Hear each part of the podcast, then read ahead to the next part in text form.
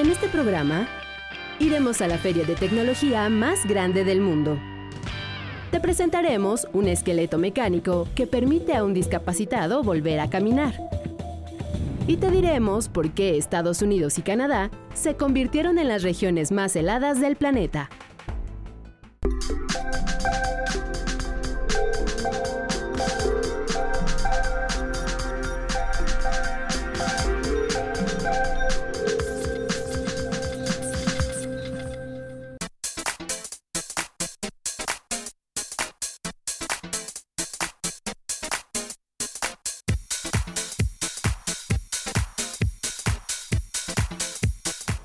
Mejorar nuestra calidad de vida. Ese es finalmente el objetivo que se ha planteado desde siempre la tecnología y el apoyo que tiene hoy con la ciencia en áreas como la medicina es verdaderamente maravilloso.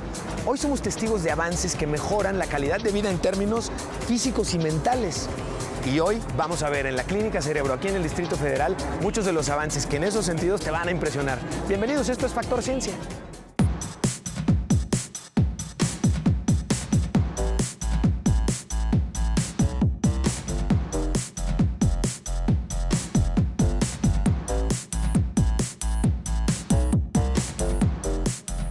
Al inicio del programa te comentaba lo importante que es que la ciencia y tecnología trabajen mano a mano para mejorar nuestra calidad de vida, particularmente en temas médicos, mejorar las oportunidades que tenemos de rehabilitación. Aquí en la Clínica Cerebro no solamente encontramos mucho equipo, encontramos mucha ciencia y tecnología, sí, pero se trata de una de las pocas clínicas en el país que básicamente se apoyan en ciencia y tecnología para poder proporcionar los servicios de rehabilitación avanzada que tienen. Y es que la tecnología la vemos hoy en todos lados. Precisamente con la participación de 250 países, la Feria de Tecnologías de Las Vegas es uno de los sucesos más esperados en la industria del entretenimiento y telecomunicaciones. En ella, más de 3.000 empresas presentan alrededor de 20.000 nuevos productos y servicios tecnológicos. Audio, video, electrónica, informática, distribución de contenidos, soluciones digitales para la salud, el deporte, videojuegos, smartphones, etc.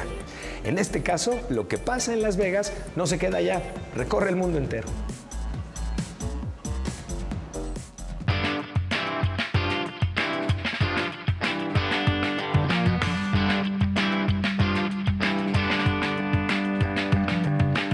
Esta es la mayor feria de tecnología del planeta. Es el Consumer Electronics Show, que se celebra cada año en Las Vegas. Ahí las compañías de tecnología más importantes del mundo dan a conocer sus nuevos desarrollos. Uno de ellos es el iRoad. Es un vehículo de movilidad personal desarrollado por Toyota. Integra una innovadora tecnología con la que se inclinan las curvas como si se tratara de una motocicleta. Funciona con baterías de litio y puede cargarse totalmente en solo 3 horas usando una toma de corriente casera. También se presentó el primer prototipo de auto híbrido solar. Se llama C-Max y es de Ford, el cual promete reducir 4 toneladas métricas de emisiones de gases con efecto invernadero generadas anualmente por un automóvil típico. Las pantallas curvas de LEDs orgánicos prometen revolucionar el modo de ver televisión, proporcionando una imagen que se adapta más al modo natural de ver del ser humano. Varias empresas como LG, Samsung, Panasonic, entre otras, presentaron también sus más recientes desarrollos. Right now, you can buy a curved TV, but if you can't decide if you want it to be flat or not, you can choose with these flexible ones. Curved is supposed to be a more immersive experience when it surrounds you, but not everyone maybe wants curved all the time. Los dispositivos para llevar o usar en el cuerpo son una de las tendencias más marcadas. Varias empresas de tecnología han desarrollado relojes inteligentes que interactúan con tu smartphone. Entre los lanzamientos se encuentra el Galaxy Gear, un reloj que se conecta con la computadora del BMW eléctrico. Los relojes de última generación muestran mensajes de texto que recibes mientras haces ejercicio, además de enviar información de tu entrenamiento al teléfono. But it has apps now that could just give you a quick glance at the sports score with an ESPN app, or you can see who texted you, what calls you missed. The whole idea is that you can just glance at your wrist to be able to say, oh, I got a missed call coming in, let me go grab my phone, or maybe you don't have to grab your phone at all. Los sensores de movimiento y temperatura que permiten monitorear el cuerpo humano ya se pueden llevar como cualquier accesorio. Entre las novedades se encuentra la joyería inteligente y los probadores virtuales. Intel y otros fabricantes de microprocesadores esperan que el desarrollo de sensores de movimiento y su aplicación en la ropa estará a la altura del gusto de los consumidores. El CES terminó con la promesa de continuar mostrando los avances más impresionantes de la tecnología que muy pronto podrás tener a tu alcance.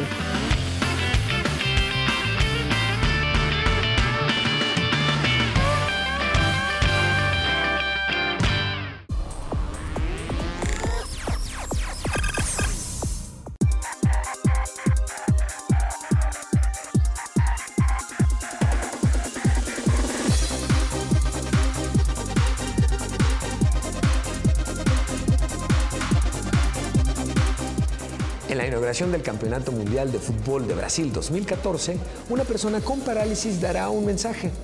Lo sorprendente es que lo hará de pie y con la ayuda de un exoesqueleto como el que tengo en estos momentos.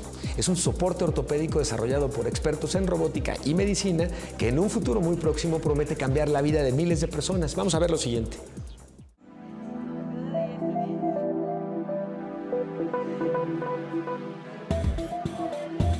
Este exoesqueleto, Laura Jiménez puede levantarse de su silla de ruedas y volver a caminar.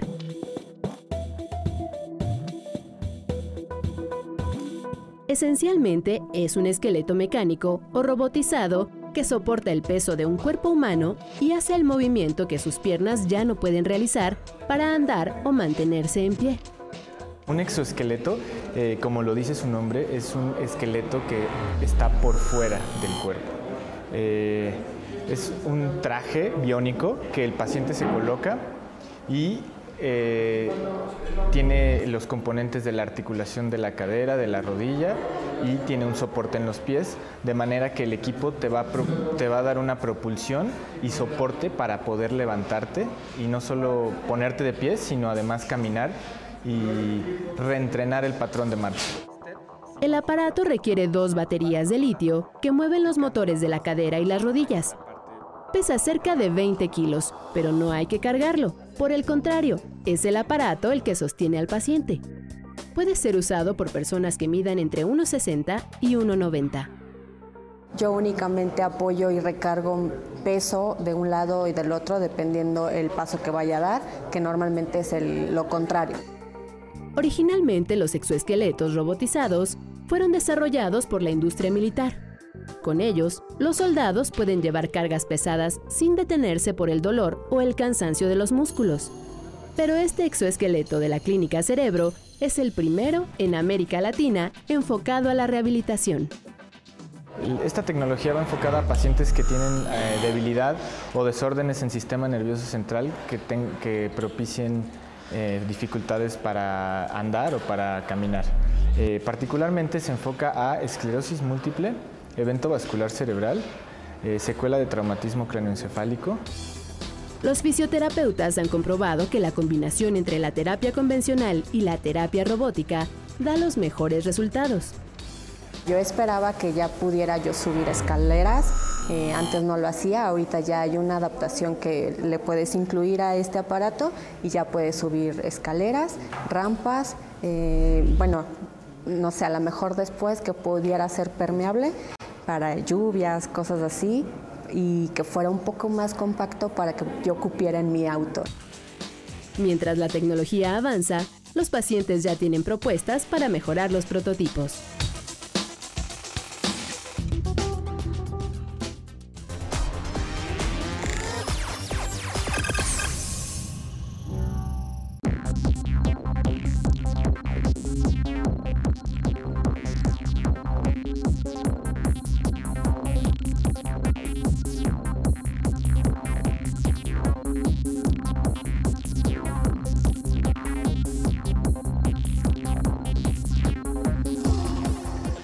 Ingeniería biónica tiene importantísimas aplicaciones en el campo de la medicina.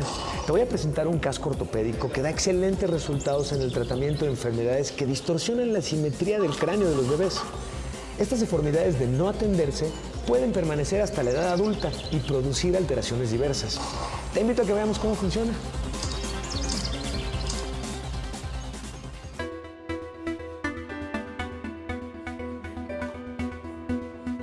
Este bebé juega como cualquier otro. La diferencia es que por ahora él tiene que usar un casco que le sirve para corregir una deformidad craneal. Se trata de la primera ortesis en México, diseñada y producida con apoyo de la incubadora de empresas del Instituto Politécnico Nacional y del Instituto Nacional de Pediatría.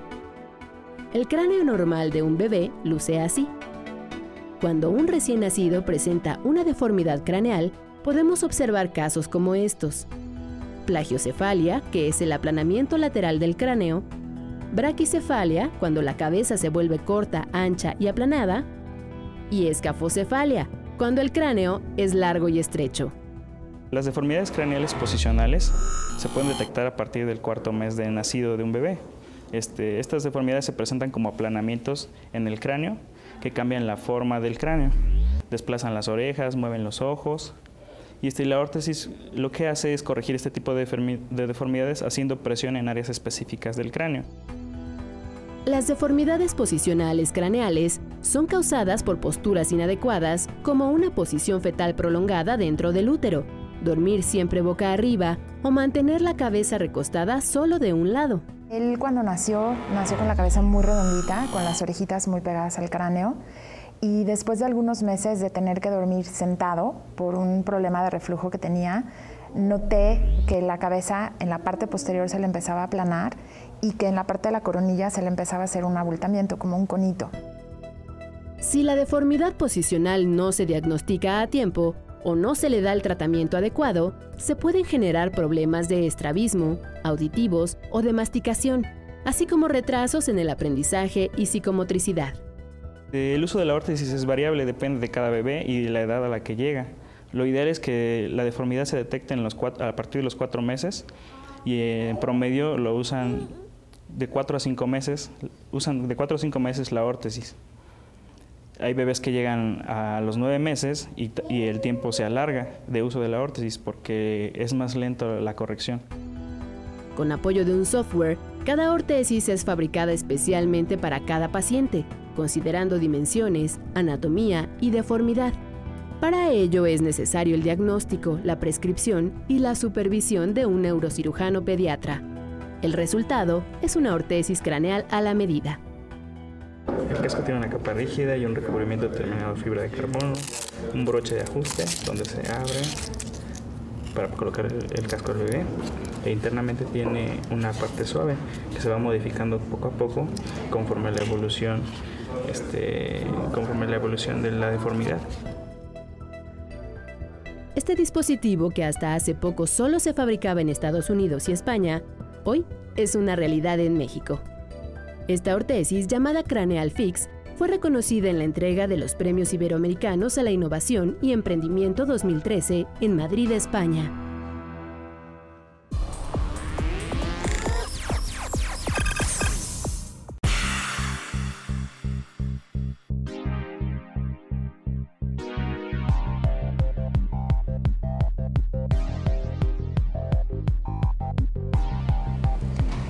Fusión de ciencia y tecnología para mejorar la calidad de vida de personas que están limitadas en su capacidad motriz, ya sea por afectaciones neurológicas, por desgaste o lesiones físicas, alcanza un nivel óptimo en lugares como esta, la Clínica Cerebro aquí en la Ciudad de México. En este centro, que está por cierto a la vanguardia en América Latina, se hace evaluación y neurorehabilitación aprovechando los avances en biónica y robótica. Te vas a sorprender.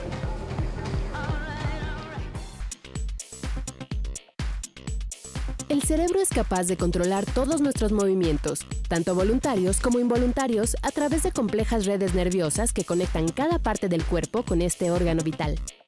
Cuando estas redes se ven afectadas, ya sea por algún traumatismo o por males congénitos, el resultado puede ser una disfunción motriz. Hoy, los avances médicos y tecnológicos han permitido conocer más sobre la relación cerebro-cuerpo y han derivado en técnicas de rehabilitación cada vez más completas y novedosas. Un espacio especializado en la neurorehabilitación es la Clínica del Cerebro, que se encuentra en la Ciudad de México. El cerebro está destinado, está diseñado para atender a pacientes que tienen eh, discapacidades permanentes o transitorias a partir de, haber sufrido pues, enfermedades de evento vascular cerebral, como el evento vascular cerebral, de haber sufrido traumatismo craneoencefálico, de haber sufrido eh, alteraciones neurológicas congénitas. En este lugar se emplean técnicas avanzadas de biónica y robótica para el tratamiento de los pacientes. Aprovechando aparatos de última tecnología, se diseñan programas personalizados para la recuperación funcional. Yo tuve un accidente automovilístico hace alrededor de unos 5 años y este, me, me afectaron las cervicales. Entonces yo dejé de mover pues parte del tronco y las piernas. Con equipos robóticos es posible combinar la terapia física de los pacientes con ambientes de realidad virtual que permiten una mejor respuesta a los ejercicios. Tiene un dispositivo que va a hacer a partir del hombro, a partir del codo y a partir de la muñeca e incluso de la mano, de la prensión, como eh, los diversos movimientos, tanto de rotaciones, flexiones, extensiones, el paciente por medio de una actividad lúdica va a realizar el movimiento de un avatar eh, con el movimiento de su cadera, actividades ya prediseñadas. Entonces preparamos al paciente no solamente para realizar una marcha en línea recta, sino empezamos a prepararlo también para cambio de direcciones. Una de las herramientas principales es el Locomat, que tiene como objetivo mejorar el patrón de marcha del paciente son varios factores los que llegan a, presentar avances. Inicialmente, eh, la marcha. Eh, la autoestima del paciente al verse de pie cambia totalmente la perspectiva. Eh, son pacientes que llevan demasiado tiempo postrados en una silla de ruedas y el, equipo le está dando la oportunidad de volver a iniciar un patrón de marcha.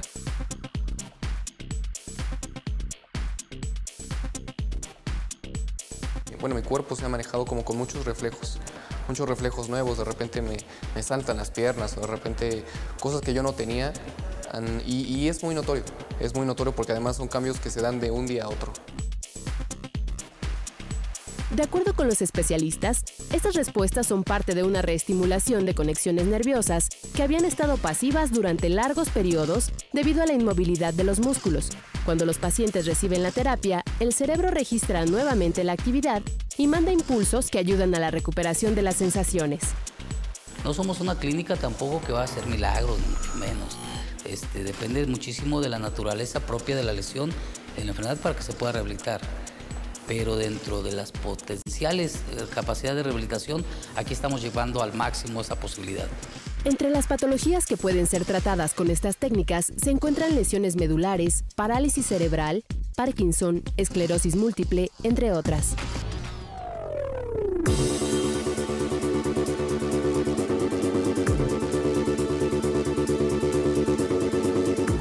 Fenómenos meteorológicos que maravillan por su belleza, pero hay otros como las tormentas de nieve que resultan temibles por los estragos que provocan a su paso. Hacía más de un siglo que no se registraban en Canadá y Estados Unidos una tormenta de nieve como la que ocurrió a principios de este año, con ráfagas de viento de más de 90 kilómetros por hora, temperaturas congelantes y capas de nieves de más de 50 centímetros que paralizaron la vida de millones de personas. Algo impresionante, en verdad, vamos a ver. Estas poblaciones de Estados Unidos y Canadá se convirtieron por unos días en las regiones más heladas del planeta, con temperaturas de hasta 50 grados bajo cero. Más de 100 ciudades fueron cubiertas por la nieve. El intenso frío y los vientos glaciares llegaron con las tormentas Ion y Hércules, y después con un fenómeno climático conocido como torbellino o vórtice polar. Cerca de 190 millones de personas de Illinois, Indiana, Ohio, Wisconsin y Michigan, así como de otras entidades del norte del continente americano, enfrentaron temperaturas congelantes similares a las que se registran en Marte. Don't want to be outside at all. Not at all. Yeah, my skin, like the moment you walk outside, your skin hurts. It is, it's brutal out here. It is unbelievably cold out here, like no other. It's, it's, por las calles semidesiertas únicamente se podían observar camiones removedores de nieve que fueron insuficientes para liberar los caminos. Los albergues se convirtieron en una alternativa para enfrentar el frío, ya que la prioridad era mantener el cuerpo caliente a una temperatura de 37 grados centígrados. Si nuestra temperatura baja a 35 grados, empezamos a sufrir de hipotermia. Aunque se han reportado casos en los cuales se ha podido resistir una temperatura interna de tan solo 24 grados centígrados, desde luego se trata de hechos aislados y extraordinarios. Last night we were at about 1,050, and, it, and it's sad when you look at homelessness. It's sad to see so many people that need shelter, but then the alternative is they might die outside. El vórtice polar que provocó este clima helado es un fenómeno meteorológico que contiene áreas de aire giratorio sobre los polos norte y sur, que circula en dirección de oeste hacia este. Se ubica en la media y alta troposfera y en la estratosfera, como a 20 kilómetros de altura y se mueve a diferentes velocidades. Esta foto, tomada por el satélite Ghost East de la Agencia de la Atmósfera y el Océano de Estados Unidos, muestra cómo se ve un vórtice polar desde el espacio. En la imagen se observa la razón por la que la mitad de Estados Unidos y parte de Canadá sufren el invierno más crudo en décadas. Si los termómetros pueden eh, registrar temperaturas del orden de 35 grados Celsius bajo cero y con, asociados con los ambientes de viento, con lluvia, con eh, nieve, por supuesto, la sensación en el cuerpo humano es todavía más baja que la temperatura que en su momento registra el termómetro. Debido a los vórtices, el aire frío y denso se mantiene sobre los polos, pero se libera con la conjunción de diversos factores climáticos, como frentes fríos y tormentas de nieve, hasta descender a las capas inferiores de la atmósfera. Efectivamente, un vórtice polar es un centro de baja presión de la atmósfera que está asociado con aire frío y que por supuesto una vez que interactúa con la humedad procedente tanto del Golfo de México o del Atlántico, tiene las altas probabilidades para generar escenarios de nieve y por supuesto agravar la sensación de ambiente frío son una especie de ciclones permanentes que se hacen más fuertes y amplios en invierno y se debilitan durante el verano. A lo largo de la historia, ya ha sucedido que el vórtice polar se mueva hacia el sur, tanto en el continente americano como en Europa. Pero no todo ha sido crítico con el vórtice polar. Algunos osados dejan constancia de que también se pueden divertir a muy bajas temperaturas, por lo que podemos atestiguar cómo bastan unos segundos para congelar una camiseta, experimentar con una burbuja de jabón hasta convertirla en una fina esfera de hielo, o cómo el agua hirviendo se transforma de forma espectacular en nieve. Una experiencia que sin duda no podrán olvidar.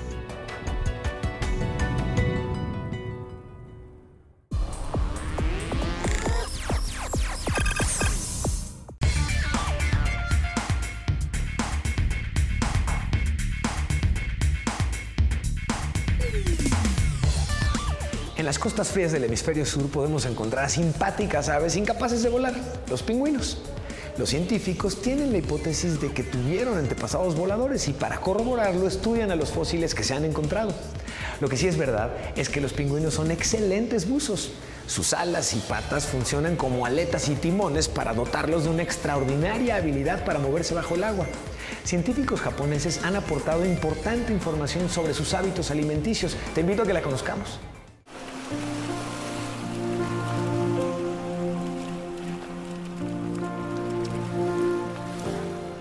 Pertenecen a la subespecie de pingüinos mejor adaptada al inclemente frío de la Antártida. Se les conoce como Adelie o de Adelia y se caracterizan por ser los de menor tamaño, pues rondan en lo general por el metro de altura. También se distinguen por poseer un delgado aro blanco en torno de los ojos y por su apariencia regordeta. Hay quienes los consideran divertidos debido a que se deslizan sobre el hielo para avanzar. Científicos japoneses recientemente descubrieron una nueva habilidad de estos pingüinos. Con ayuda de cámaras instaladas en el dorso y cabeza de 14 ejemplares, constataron la agilidad que tienen bajo el agua para conseguir alimento. ステルス性能が高いって言いますかもう隠れてその あのすぐあの忍び寄る能力が高いです優れたハンターです。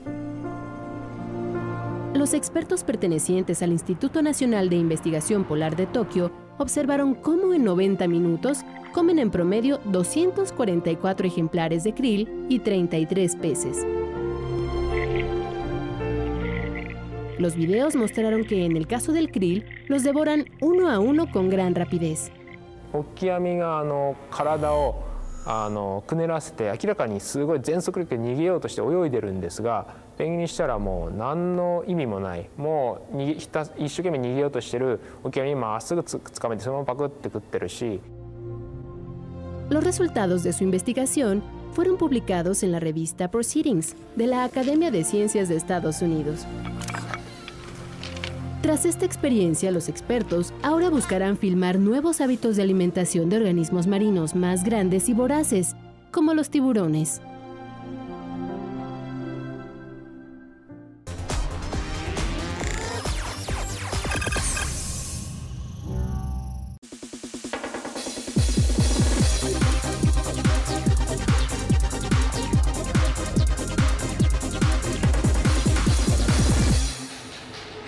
Seguimos investigando lo que ocurre en el mundo de la ciencia y la tecnología. Te recuerdo que en Internet podemos estar en contacto contigo. A través de Twitter en arroba Factor Ciencia podremos conversar y escuchar los temas que tú quieres ver aquí en tu programa. Está nuestra página en Facebook y por supuesto todos nuestros programas en el canal oficial de YouTube de Canal 11. Yo soy Emilio Saldaña y nos vemos en el próximo Factor Ciencia.